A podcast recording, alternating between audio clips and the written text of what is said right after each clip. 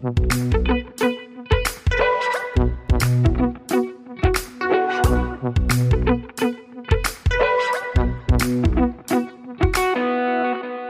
Hallo und herzlich willkommen zur dritten Folge unseres Wissenschaftspodcasts Praktisch Theoretisch. So, ich fange direkt mal an. Hallo Rebecca. Hallo Stefan. Das ist jetzt eine ganz besondere Situation, denn unser Interviewpartner, Professor Detlef Sack, hat gerade den Raum verlassen. Heute, die Folge ist brandaktuell. Es dreht sich nämlich um die kommende Europawahl. Wir haben heute den 21.05. und die Europawahl ist am 26.05. Wir haben noch keine Ahnung, wann wir es schaffen, die Folge hochzuladen, aber ihr werdet es dann ja sehen. Hören. Ja, hören und auch äh, vorher sehen, lesen. Und ich will jetzt auch gar keine große Vorrede machen, oder hast du uns was mitzuteilen, Rebecca? Eigentlich nur, dass ich mich sehr gefreut habe, dass es so kurzfristig geklappt hat mit dem Herrn Professor, dass er uns seine Zeit geschenkt hat, um uns was beizubringen. Und ich habe tatsächlich auch noch sehr viel gelernt in dieser Folge. Hm, ja, mal gucken, ob es uns allen so geht. Also ich habe auch ein bisschen was gelernt. Teilweise waren es komplizierte Zusammenhänge. Vielleicht trotzdem nochmal der Hinweis, dass wir jetzt ja inzwischen auch zumindest auf einem Social-Media-Kanal unterwegs sind. Das hast du uns eingerichtet, Rebecca. Es handelt sich nämlich um Ein Twitter-Account, der praktisch theoretisch heißt, ähm, ganz leicht zu finden. Genau, also ne, wir wollen natürlich immer mehr Followerinnen und Follower haben, damit wir irgendwann durch die Decke gehen. Und wie lautet unsere E-Mail-Adresse? Weil wir haben ein bisschen gemerkt, dass, es, dass wir natürlich immer Feedback uns einfordern wollen, aber es ja eigentlich auch schwierig ist, zumindest uns gerade, wo wir nur bei Spotify und Podigy online sind, uns Feedback zu geben. Ich glaube, es ist gar nicht so ohne weiteres möglich. Über Twitter wäre es eben möglich, also schreibt uns gerne bei Twitter irgendwie Nachrichten oder teilt uns. Ansonsten schreibt uns eben eine E-Mail, bevor wir bei iTunes online sind. Da kann man, glaube ich, besser kommentieren. Aber genau, Twitter und E-Mail und die E-Mail-Adresse lautet Praktisch theoretisch at uni-bielefeld.de. alles zusammengeschrieben. Ganz genau, klein und zusammengeschrieben. Praktisch theoretisch at unibielefeld.de. Das ist doch ein, ähm, eine schöne E-Mail-Adresse, leicht zu merken. Deswegen schreibt uns gerne, was ihr euch für Themen vielleicht wünschen würdet. Wir sind da offen für alles. Hauptsache, es geht um Wissenschaft. Ja, und wir freuen uns, wie gesagt, dass die Folge so kurzfristig geklappt hat und wünschen euch wieder, wie immer, viel Spaß beim Hören und Lasst uns wissen, was ihr von der Folge erhaltet. genau, dann bis zum, ja, bis nächste Woche oder bis zum nächsten Mal. Hallo und herzlich willkommen zum heutigen Gespräch.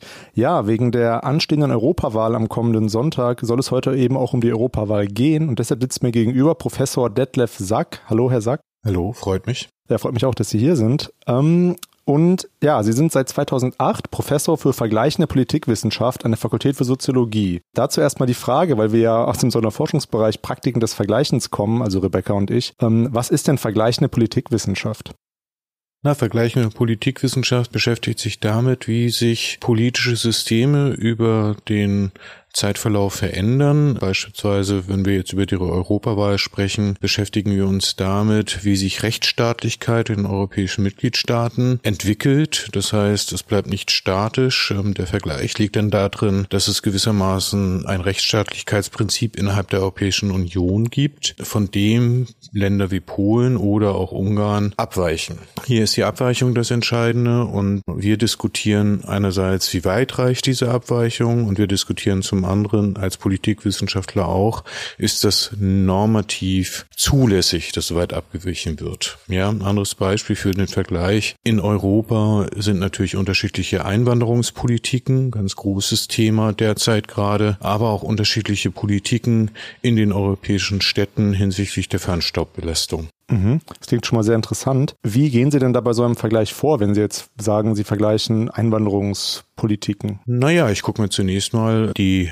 verschiedenen Länder an und deren Einwanderungspolitik. Ich würde jetzt ganz klassisch unterteilen in eine eher offene oder eine restriktive Einwanderungspolitik, würde mir angucken, wo die Frage von Asyl anders geregelt ist als in anderen Ländern, dann die Fachkräfteeinwanderung. Ich würde mir angucken, wo es gesetzliche Regelungen gibt zur Integration von Geflüchteten in den Arbeitsmarkt und so weiter und so fort. Und überführen Sie dann all diese qualitativen Merkmale in, in Zahlen? Oder wie funktioniert das? Ja, wir haben gerade im letzten Jahr, ähm, das bezieht sich jetzt allerdings auf die Länderebene, Bundesländer, ein Vergleich der Gesetzgebung aus allen 16 Bundesländern rausgegeben, wo praktisch alle Gesetze nach 2006 kodiert werden, genau nach so einem Schema, eher restriktiv, eher offen, eher gerechtigkeitsorientiert oder eher wirtschaftsliberal. Und das wird ganz klassisch gemessen und dann werden Zahlen vergeben und dann wird gerechnet. Mhm.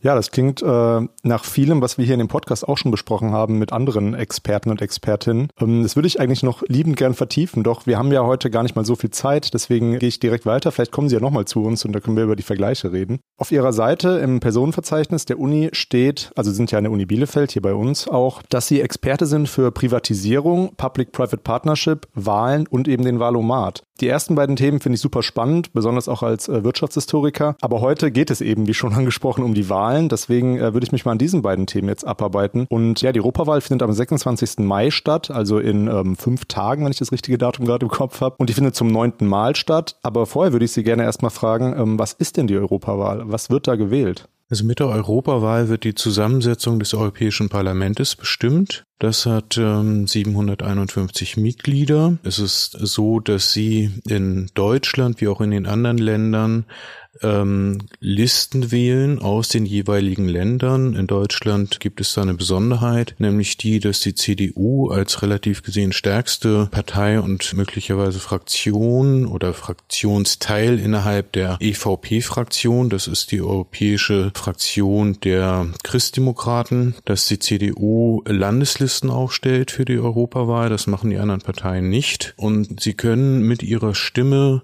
eine Partei wählen. Sie können keine Person wählen, auch wenn die Plakate ihnen etwas anderes unterstellen gewissermaßen. Es wird mit Gesichtern geworben und es sind Personen auf diesen Listen, aber am Ende des Tages wählen sie eine Partei.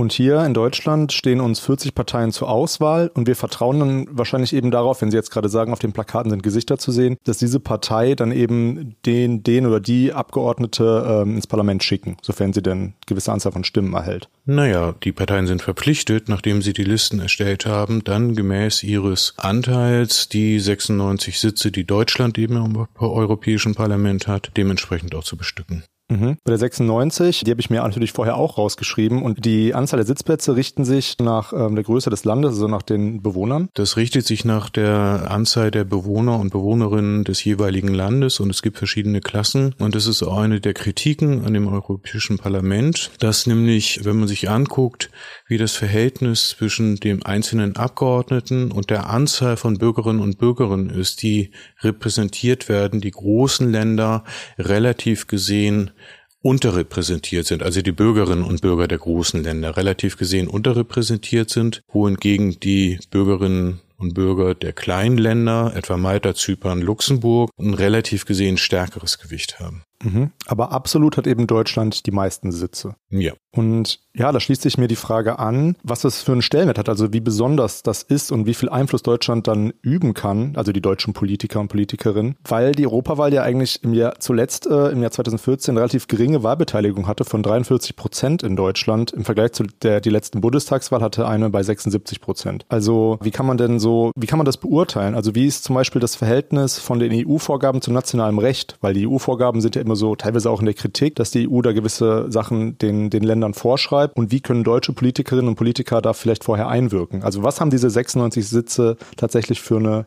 ganz vorsichtig gesagt Macht? Die haben seit 2009, seitdem die Lissabon-Verträge in Kraft sind, erheblich mehr macht, wer mehr Bereiche in Mitentscheidungen eingehen. Und es ist so, dass sie deutsche Politik, wenn sie denn so argumentieren möchten, in folgenden Stufen umsetzen können. Ganz klassisch machen sie es darüber, dass die Regierungen sich über Gesetze, das heißt Verordnungen und Richtlinien, das wird gleich noch wichtig, Verordnungen und Richtlinien, darüber austauschen, einigen am Ende des Tages darüber entscheiden, aber seit 2009 verstärkt mit dem Parlament Parlament zusammen. Das heißt, das Parlament, die 96 Abgeordneten nun kommen ins Spiel, um dann den Vorschlägen und Vorstellungen vor allen Dingen der jeweiligen Regierungen manchmal Paroli zu bieten, manchmal sie zu unterstützen. Das hängt nun auf der europäischen Ebene davon ab, wie sich die Fraktionen bestücken. Das ist eine andere Logik als im Ministerrat. Im Ministerrat treten die Regierungen gegeneinander an. Im Parlament treten die Fraktionen, also gewissermaßen Parteien, Familien gegeneinander an. Und das ist eine ganz andere Logik. Hier geht es nämlich um Inhalte. Das heißt, Sie haben hier beispielsweise eine liberale Fraktion, die EVP, wie gesagt, vorhin schon als konservativ-christdemokratische Fraktion. Sie haben eine grüne Fraktion. Sie Sie haben eine sozialdemokratische, sozialistische Fraktion und so weiter und so fort. Sie haben auch eine Fraktion von Europaskeptikern bis Personen, die die ablehnen. Und das Parlament wird nun bestimmt inhaltlich dadurch, wo die jeweiligen Kompromisse und Mehrheiten dann jeweils zu finden sind und liegen. Und der dritte Spieler dabei ist die Kommission, die nämlich das alleinige Recht hat, Gesetzesvorhaben zu initiieren. Das ist eine relativ merkwürdige Konstruktion, weil sie sonst in den Nationalstaaten auch die Parlamente und die Regierung haben, die sagen, ja, wir würden jetzt gern was auf die Tagesordnung setzen. Das geht in der Europäischen Union nur informell, indem das Parlament oder der Ministerrat sagt, du Kommission, mach jetzt mal was. Und bei diesem Mitentscheidungsverfahren ist das so, dass der Ball hin und her gespielt wird und es bei manchen Gesetzen, wo es besonders umstritten ist, dann einen Punkt gibt, wo das sogenannte Trilog-Verfahren ansetzt.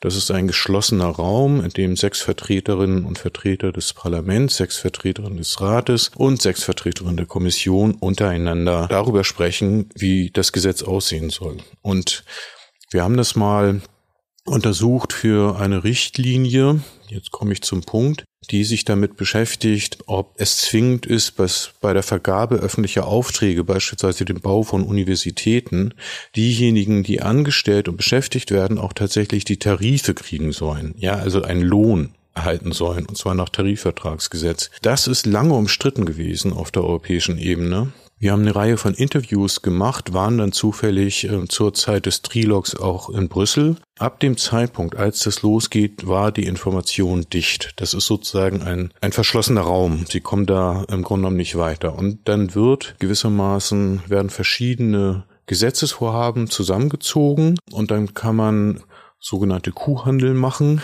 Und am Ende kommt man dann raus mit gemeinsamen Entscheidungen für die jeweiligen Gesetze und Richtlinien. Und jetzt komme ich nochmal zur wichtigen Unterscheidung. Was kann Brüssel eigentlich machen? Zum einen von den Politikfeldern her ganz groß Wirtschaft und Umwelt. Das sind die zentralen Politikfelder der Europäischen Union und zunehmend auch so etwas wie Sozialpolitik. Das kommt relativ indirekt, ist aber beispielsweise Gütertransport, die Frage der Arbeitszeiten im europäischen Straßengütertransport ist europäisch reguliert, damit auch gewährleistet ist, dass Lkw LKWs aus Osteuropa sich eben auch an die Zeiten gebunden fühlen, wie eben LKWs aus den Niederlanden oder Dänemark. Und eine Verordnung zwingt sie, das zu machen, was Brüssel sagt. Eine Richt die Regierungen.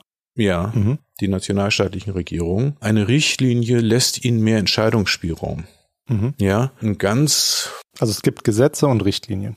Es gibt Verordnungen und Richtlinien. Verordnungen und Richtlinien. Beides sind Gesetze. Mhm, okay. Und relativ ähm, bekanntes Beispiel ist die sogenannte Vorratsdatenspeicherungsrichtlinie aus Anfang der 2000er Jahre. Und um sich mal den Rahmen vor Augen zu führen, dann sagt eine Richtlinie aus Brüssel, bitte speichert die Vorratsdaten in einem Zeitraum zwischen sechs Monaten oder zwei Jahren und für bestimmte Vergehen. Nun ist aber völlig unklar gewesen, welche Vergehen dürfen es denn sein. Also brauchen Sie einen Richtervorbehalt, um für schwere Vergehen Vorratsdaten zu speichern, oder geht das schon beim einfachen illegalen Benutzen des ÖPNVs los? So. Und dann haben sie eine Auseinandersetzung gehabt, wo die irische Regierung gesagt hat, wir wollen, wir hatten vorher eine sehr viel längere Aufbewahrungsfrist, die ging über zwei Jahre hinaus und wollen zwei Jahre und leichte Verbrechen oder eben unter anderem die deutsche Regierung, die gesagt hat, nein, eigentlich sechs Monate und dann mit einem Richtervorbehalt, also nur für schwere Verbrechen, so dass sich die deutsche und die irische Regierung da gegenüberstanden. Die irische Regierung ist zum Europäischen Gerichtshof gegangen und auch die deutsche Regierung landete vom Europäischen Gerichtshof. Sie haben aber eine liberale und eine relativ restriktive Politik innerhalb dieser Richtlinie. Die Richtlinie ist mittlerweile überarbeitet, weil sie nicht grundrechtskonform ist. Aber dieses Beispiel zeigt die Möglichkeiten, die Regierungen auch haben. Mhm. Okay, das waren jetzt relativ viele Informationen und ich versuche nochmal ein paar zusammenzufassen. Also am Ende des Tages kommt quasi, wenn die EU gewisse Gesetze weitergibt, muss man unterscheiden zwischen Vorgaben und Richtlinien. Und die Richtlinien sind eben ja so ein bisschen schwammiger ausgelegt als konkrete Vorgaben, die dann verbindlicher sind. Es sind Verordnungen, die sagen Ihnen, was Sie zu tun haben. Nicht Verordnungen mhm. und sie sind nicht schwammig, sondern sie geben einen Ermessensspielraum. Das ist ein Unterschied. Die sagen ihnen schon, das ist nicht schwammig. Wenn ich zwischen sechs Monate und zwei Jahre habe für Aufbewahrungsfristen, mhm, ja. dann ist es nicht schwammig, sondern es sagt, hier entscheidet euch, ob ihr für eine eher liberale oder eine eher restriktive Politik da drin seid. Ah, okay. Also die Politikunterschiede verschwinden darin nicht, mhm. ja. Sie werden eingehegt, aber die Nationalstaaten können sagen, ob sie das machen wollen oder nicht. Mhm. Und angefangen hat meine Frage ja mit dem, was die 96 Sitze da eigentlich machen. Und ich habe das jetzt für mich so ein bisschen übersetzt, dass wir tatsächlich ja eben Politiker und Politikerinnen aus diesen 40 Parteien wählen, die dann eventuell Europaparlament sich aber wieder quasi neu verteilen. Also dass man, das haben Sie ja auch gesagt, dass man quasi gar nicht von einer einheitlichen deutschen Politik sprechen kann, weil diese Menschen haben ja ganz unterschiedliche Interessen und sicherlich dann andere Interessen auf, auf einer nationalen Ebene als im, im Europäischen Parlament. Ja, das ist ja gerade das Spannende an der Europawahl jetzt, dass wir eben nicht Vertreter für Deutschland wählen, die haben wir ja schon langs, mhm. ja, sondern was wir jetzt wählen, sind Leute für bestimmte politische Programme. Und das Entscheidende ist, dass wenn wir über Wirtschaftspolitik, über Umweltpolitik nachdenken, dass eben weitgehend doch auf der europäischen Ebene diskutiert, darum gestritten wird, schlussendliche Entscheidungen fallen und nun mit dem Europäischen Parlament tatsächlich die Haltung der europäischen Bürgerinnen und Bürger zu so etwas wie CO2-Steuer, Klimawandel und so weiter und so fort dort tatsächlich als über das Parlament als eine Institution ausgehandelt behandelt wird, wo das Entscheidende ist, dass wenn ich mich für Fridays for Future engagiere, es eben nicht um ein deutsches Programm geht, sondern ich mich irgendwie mit den rumänischen, spanischen, äh, französischen und sonst wie was Abgeordneten zusammentue, mutmaßlich aus der grünen Fraktion, das mhm. wären die ersten Verdächtigen, ja. um dann zu sagen, das ist keine deutsche, sondern das ist eine grüne Politik. Und da gucken wir jetzt einfach, wo die Reise hingeht. Ein anderes Beispiel wäre ja zum Beispiel so ein europäischer Mindestlohn. Genau, das ist eine, eine andere Frage und das ist eigentlich ein ganz schönes Beispiel, ähm, weil da sehen Sie nämlich, dass das ein klassisch sozialdemokratisches, sozialistisches, linkssozialistisches Thema ist.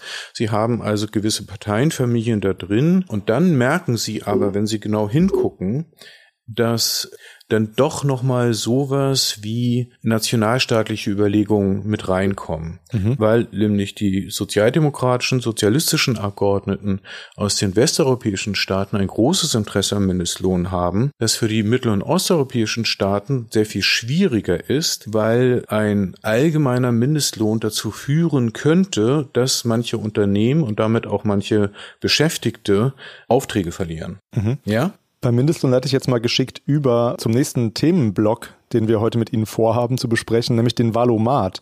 Und da ist ja jetzt was, äh, ich sag mal vorsichtig, was Lustiges oder was Seltsames passiert, nämlich als wir uns gestern vorbereitet haben auf das Gespräch, ähm, war die Situation noch eine ganz andere, weil heute Morgen oder gestern Abend ist der Valomat offline gegangen oder zumindest ist nicht mehr in der Form erreichbar. Wissen Sie schon, was da passiert ist oder frage ich Sie da jetzt gerade zu früh? Also gestern hat das Verwaltungsgericht in Köln gesagt, auf Klage der Partei Volt, das ist eine unbekannte kleinere Partei, gesagt, dass der Valomat aus dem Netz gehen muss. Die Partei Volt hat argumentiert, dass der Wahlomat es technisch nur erlaubt, dass sie acht Parteien einbeziehen können. Ich erkläre gleich, ähm, mhm. was der Wahlomat eigentlich ist. Und Voigt hat argumentiert, damit würden die größeren Parteien bevorzugt werden. Die Bundeszentrale für politische Bildung, die den Wahlomat betreibt, äh, insgesamt und jetzt auch für die Europawahl, mhm. hat dem entgegnet, na ja, man könnte, und das kann man, die Parteien auch immer wieder neu mischen, aber man kann eben bei einem Abruf auch nur acht Parteien gewissermaßen einbeziehen. Ja. Das Verwaltungsgericht Köln hat, und dafür gibt es sehr gute Gründe, bezweifelt, dass die Bundeszentrale für politische Bildung die technischen Restriktionen, die sie ins Feld geführt haben, wir können nicht anders als acht Parteien mit einbeziehen, dass das tatsächlich so stimmt und die Bundeszentrale für politische Bildung hat schlechte Karten, weil wenn man online geht, man durchaus Portale findet, die auf einmal alle 41 Parteien und deren Programme anzeigen. Mhm. Also von daher ist es durchaus eine Klage, die substanziell ist und wo die Bundeszentrale für politische Bildung nicht gut aufgestellt ist, weder in der juristischen Argumentation noch in der ja, technischen Ausführung, die sie haben. Mhm. Können Sie vielleicht kurz sagen, was der Valomat ist? Sie haben ja schon gesagt, die Bundeszentrale für politische Bildung äh, hat den ja erzeugt oder hat den programmiert. Naja, seit Anfang der 2000er Jahre hat es ähm, so, so eine Entwicklung gegeben zu sagen, können wir nicht die Technik nutzen, um für Bürgerinnen und Bürger ein einfaches Angebot, Informationsangebot zu schaffen, wo sie selber abgleichen können, welche Interessen und Werte sie politisch haben und verfolgen mit den Programmen der Parteien. Ja, und das ist zunächst mal eine einfache Hilfestellung. Das heißt, man setzt sich da dran und hat die Möglichkeit zu bestimmten Fragen. Eine Frage im Wahlomat war, wollen Sie eine europäische Armee?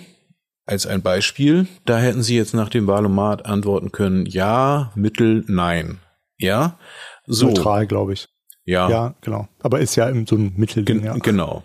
Und dann haben Sie als Bürger und Bürgerinnen die Möglichkeit, sich zu informieren, wie Ihre, ja, Ihre Präferenzen, Ihre Interessen, Ihre Werte übereingehen mit bestimmten Programmen von Parteien. Das Ganze wird über Workshops hinsichtlich der relevanten Themen vorbereitet. Zu diesen Workshops werden vornehmlich Jugendliche unter 26 Jahre eingeladen. Die Parteien können diese Aussagen dann abprüfen und bestimmen und auch erklären gewissermaßen, das passiert nicht über den Kopf hinweg, so dass sie ähm, ein Instrument haben, das ihnen dabei helfen soll, zu einer Wahlentscheidung zu kommen. Eine Hilfe, eine Unterstützung. Genau, das ist also, das ist ja eben ein schwieriges Thema, weil ich habe den Valomat auch dieses Jahr gemacht, bevor er eben offline ging. Und das sind 38 Fragen und ich habe mir teilweise habe ich mir dann so gedacht, so, obwohl ich natürlich von gewissen Sachen mehr oder weniger Ahnung habe, und von einer Sache, die ich eben so, die mir aufgefallen ist, war so eine Frage wie, sollten alle Banken in der Europäischen Union verstaatlicht werden? Und ich habe mich da schwer dabei getan,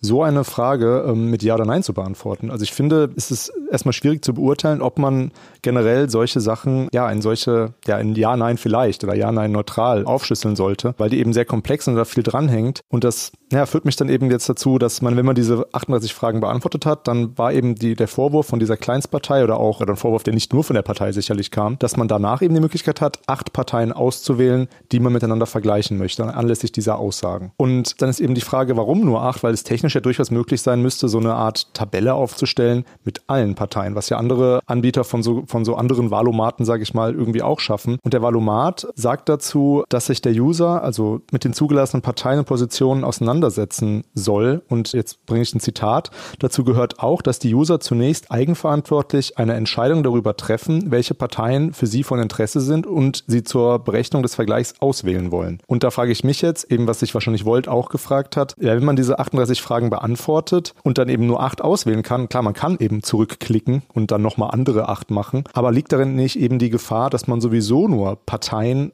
die man sowieso schon auf dem Schirm hatte, also in seiner Bubble drin hatte, auswählt zum Vergleich und gar nicht eben darauf aufmerksam wird, was eigentlich Kleinstparteien für, für ein Programm haben und ob die nicht vielleicht viel besser zu meinen Aussagen passen. Da kann ich jetzt ein kurzes Ja drauf sagen. Also die Fragen waren ja im Grunde genommen, ging ja in die Richtung der Position von Volt und ich kann einfach sagen, es ist technisch nicht überzeugend. Nochmal, Sie haben auch andere Instrumente erwähnt.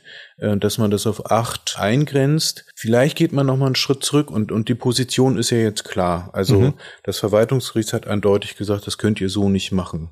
Aber vielleicht gehen wir noch mal einen Schritt zurück. Das Besondere bei der Europawahl gegenüber den nationalstaatlichen Wahlen ist ja, dass wir keine Hürde haben, keine fünf Prozent oder drei Prozent Hürde. Dadurch haben Parteien, die ein Prozent der Stimmen erreichen, einen relativ hohen Anreiz, sich auch zu bewerben und auch eine relativ gesehen höhere Chance, da reinzukommen.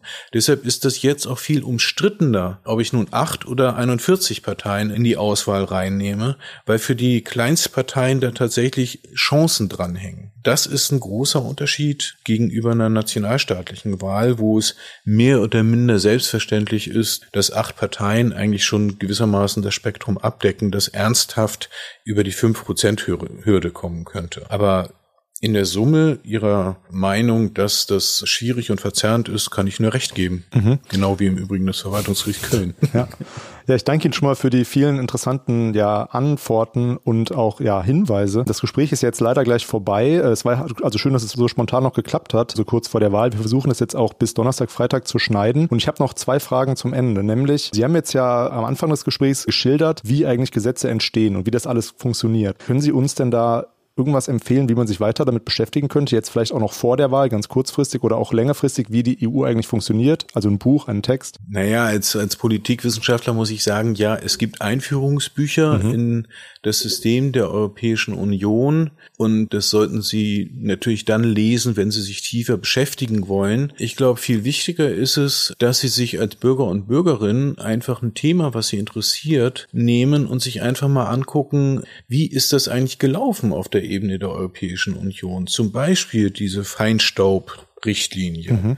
Ja, das ist ein Thema, was uns hier umtreibt und hinter dieser Dieselabgasaffäre gewissermaßen verschwunden ist. Am Ende des Tages geht es darum, dass auf der Ebene der EU gesagt worden ist, wir haben empirische, äh, medizinische Hinweise darauf, dass eine bestimmte Feinstaubbelastung an Kreuzungen zu vorzeitigen Toten führt. Das gibt es immer noch. Es ist sozusagen eine Umweltbelastung mit erheblichen Folgen für die körperliche Unversehrtheit mhm. von Leuten, die an bestimmten Kreuzungen wohnen. Und nun ist doch, wenn ich verstehen will, wie die Europäische Kommission und der Europäische Union funktioniert, dann gehe ich zurück zu der Zeit, als das überhaupt auf die Tagesordnung gesetzt worden ist. Und dann stelle ich fest, na ja, da gibt es äh, Leute in den Kommissionen, eine, eine Generaldirektion, die sich mit Umwelt beschäftigt, ja, die dann anfängt darüber nachzudenken, wie können wir das eigentlich machen mit diesem Feinstaub, ja, mit dieser Belastung.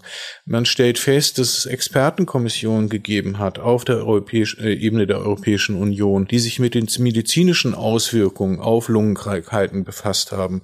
Man stellt dann fest, dass es jetzt schon sehr viel schwieriger wird bei der Frage, wie sich eigentlich die Regierung dazu zu verhalten. Ja, weil völlig klar ist, dass, dass äh, skandinavische Regierungen hier sehr viel offener sind als beispielsweise eine deutsche oder französische Regierung, ähm, die im Hintergrund ihre Automobilindustrie haben. Ja, also ein ganz klassischer Konflikt. Man stellt dann fest, dass es im Europäischen Parlament ähm, bei dem Thema dann fraktionsübergreifend einfach sowas wie eine Sensibilität gibt für diese Frage Umwelt und es geht dann nicht nur die Fraktion der Grünen an, sondern es geht bis in die Europäische Volkspartei ähm, hinein, ja, die in Teilen auf der europäischen Ebene fortschrittlicher und sozusagen ökologischer, sozialer ist als in den, in den Nationalstaaten, mhm. ja. So, und dann stellt man fest, dass da ein Ringen um Grenzwerte stattfindet. Und so würde ich versuchen, mir die Europäische Union zu erschließen. Weniger über ein Einleitungsbuch, das mhm. vergleichsweise trocken daherkommt, sondern Europäische Union, das Europäische Parlament, Ministerrat, Kommission, das sind Felder von politischen und sozialen Auseinandersetzungen. Mhm. Und wenn ich mich sozusagen interessiere, gesellschaftlich engagiere und wenn ich an Konflikten beteiligt bin, dann gehe ich hin und gucke mir an, wie werden eigentlich diese Konflikte politisch in der Europäischen Union vermittelt. Mhm. Das haben Sie äußerst spannend gerade geschildert, dass man direkt Lust hat, eigentlich da einzusteigen. Und es ist ein guter Hinweis, dass man sich nicht jetzt im Großen Ganzen direkt widmen sollte, sondern vielleicht erstmal an einzelnen Themen, die einen interessieren. Das ist ja auch ein guter Hinweis dann, was man vielleicht wählen könnte, was einem wichtiger ist. Ja, vielen Dank. Und die letzte Frage, die stellen wir immer unseren Gästen. Was haben Sie denn zuletzt gelesen? Ich habe zuletzt gelesen Gegenspiel von Stefan Thome und es geht darum um eine Frau, die in den 1970er Jahren aus dem katholischen Milieu Portugal und den Umbrüchen der damaligen Nelkenrevolution nach Berlin flieht, ne, Europa. Sie mhm. kann das, ja, sie kann einfach einreisen nach Berlin, damals Westberlin, als Portugiesin ab 93 als Bürgerin der Europäischen Union. Den Status erhält sie erst 1993. Mhm. So kann sich dort verlieben, kann von dort zurückgehen nach Bonn, kann da Kinder großziehen, die sich ohne jeden Grenzübertritt gewissermaßen zwischen Portugal und Deutschland bewegen können und kann gefördert von der Europäischen Union ein Theaterfestival in Kopenhagen durchziehen. Mhm. Wie heißt der Autor nochmal? Stefan Thome. Mit Gegenspiel. Okay, Stefan Thome Gegenspiel. Das heißt, das können Sie weiterempfehlen. Das kann ich weiterempfehlen, weil es nämlich einen Vorläufer gibt, die Perspektive des Mannes und das heißt Fliehkräfte. Okay, ja gut, einige Tipps jetzt bekommen. Ja, dann äh, danke ich Ihnen für das Gespräch und äh, bis bald. Tschüss.